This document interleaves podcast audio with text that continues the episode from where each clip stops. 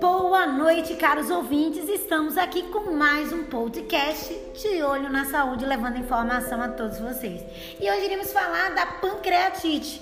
E para falar desse tema, contamos com as excelentes profissionais da área da saúde, que é a doutora Fabrícia Santana e a nutricionista doutora Ana Paula Leite. Doutora Fabrícia, é um prazer recebê-la aqui no nosso estúdio, no nosso programa, e explique um pouquinho pra gente o que seria a pancreatite. Inicialmente, Fátima, eu gostaria de agradecer aqui esse convite por estar participando desse programa tão importante para a saúde. Vou falar sobre um tema muito importante e pouco conhecido, que é a pancreatite, que, como o nome já diz, que é a inflamação no pâncreas. É, tem como causas comuns o tabagismo, cálculos biliares, que podem causar obstrução do ducto pancreático, pode ser pelo álcool, tanto o consumo crônico quanto a libação alcoólica, distúrbios genéticos e pelo uso incorreto da medicação sem orientação médica. E tem seria... também algumas causas não definidas ainda. Desculpa, doutora Fabrícia, mas assim, quais seriam os sintomas, né? Quais são os sintomas que revelam que você está com pancreatite? Ah, sim, os sintomas são muito fáceis de identificar. É simplesmente uma dor em barra que cursa do estômago em sentido ao baço essa dor pode também cursar com distensão abdominal, náuseas, vômito, perda de apetite e, em alguns casos, febre e taquicardia. Mas, doutora Fabrícia, e a questão do diagnóstico dessa pancreatite? Como é que ela pode ser diagnosticada? O diagnóstico é clínico e laboratorial clínico por meio desses sintomas que já fui relatada aqui, pouco mais, e também através de exames que solicitamos enzimas pancreáticas, que são evidenciados com o aumento dessas enzimas.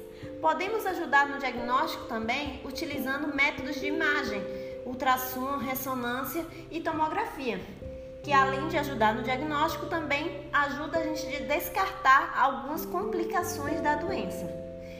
Ela pode, essa doença, ela pode evoluir simplesmente de forma benigna, ficando internado em torno de cinco dias ou menos, ou cursar com forma grave. E a forma grave dessa doença, ela pode é, necessitar de cirurgias, internações pro, prolongadas e até evoluir ao óbito, infelizmente. Doutora, explica um pouquinho para a gente, para os nossos ouvintes, qual seria assim o tratamento da doença? O tratamento da doença é muito simples. O tratamento se baseia de forma de dieta zero inicialmente, para que o, o pâncreas ele pare de trabalhar e descanse, produza poucas enzimas. E em alguns casos também tem que ser avaliado sobre uma cirurgia, que seria no caso de, de obstrução do ducto pancreático e nas formas graves também. E além de evitar aqueles consumos do, do, cigarro e o álcool, né? E medicações que podem ter provocado. Então, tá com essa doença, o ideal também é que a nutricionista, né, acompanhe esse paciente e também faça a, um plano alimentar, né, doutora? Doutora Fabrícia. É, isso é muito importante, ter um nutricionista acompanhando esses pacientes desde o início do quadro até a resolução é muito importante. Muito bem, eu quero agradecer a presença aqui da doutora Fabrícia, que nos falou muito bem, muito claro em relação a formas de como a gente pode estar evitando essa doença, evitando o consumo do álcool, evitando é, o uso abusivo de medicamentos, enfim. Mas ela falou de uma coisa importante, de algo importante que seria o quê? A dieta. E por falar em dieta, nós temos aqui no nosso estúdio doutora Ana Paula Leite, que vai nos falar um pouco como poderíamos né, é, resolver esse problema, essa doença com a dieta. Doutora Ana Paula, explica um pouquinho sobre o que seria essa dieta.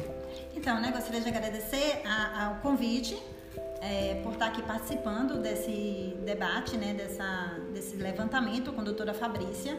É, muito obrigada pelo convite. Então, a dieta, ela é uma parte muito importante no tratamento da pancreatite, pois ajuda a evitar a má absorção de nutrientes, diminuir os sintomas e prevenir os riscos de desnutrição. Né? É, o principal objetivo da dieta para a pancreatite é, é, fazer uma alimentação baixa em gordura, por isso é, diminui o funcionamento do pâncreas e alivia os sintomas como dor abdominal, náuseas e vômitos Além disso, também é importante controlar o consumo de alimentos ricos em açúcar ou então com alto índice glicêmico. Ah, para facilitar a digestão, pode utilizar a pancreatina, que é em forma de cápsulas, que é uma enzima naturalmente produzida pelo pâncreas e que vai ajudar muito na digestão. Durante uma crise de pancreatite aguda, quando a pessoa sente muita dor e não consegue digerir bem né, nenhum tipo de alimento, a recomendação é que a dieta seja zero, né?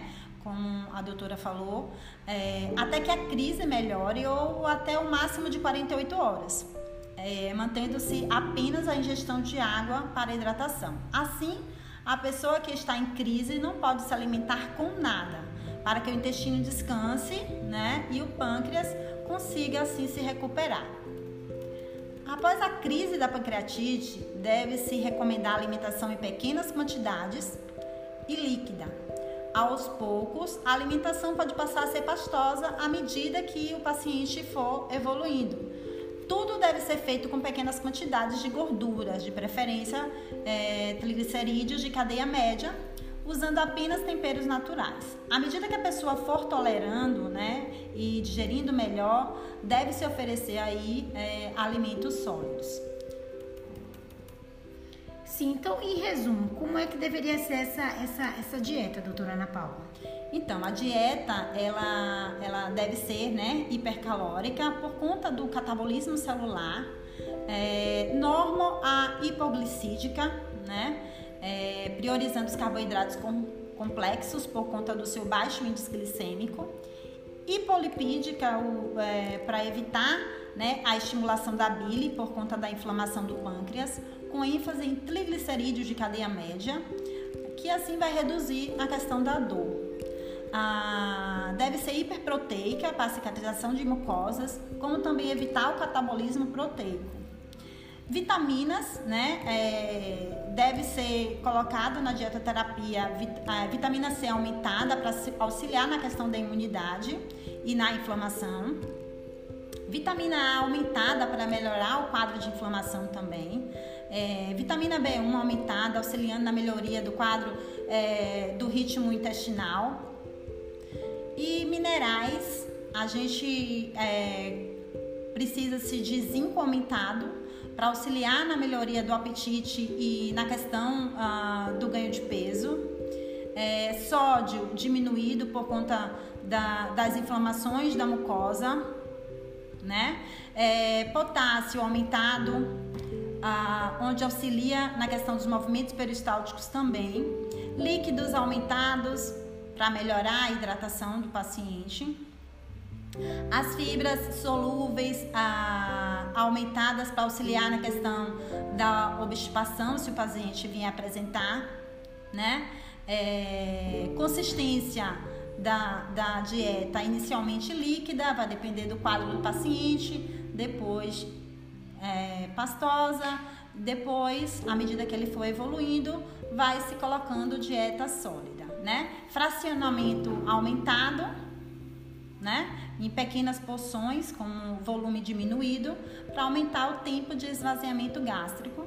Ah, alimentos em temperatura ah, corporal, né, sem extremos, ah, para ajudar na questão também do tempo de esvaziamento gástrico. Muito bem. Então, chegamos aqui ao final do nosso podcast e quero agradecer imensamente a participação de doutora Fabrícia Santana, de doutora Ana Paula Leite, nutricionista, que apresentou aí quais são as causas para a pancreatite, quais são os tratamentos, qual a dieta, como é baseada essa dieta, evitar o consumo do álcool, evitar o consumo de medicação sem prescrição médica, enfim. Boa noite, eu espero que esse programa tenha contribuído e tenha levado informação para todos vocês. Tchau, tchau.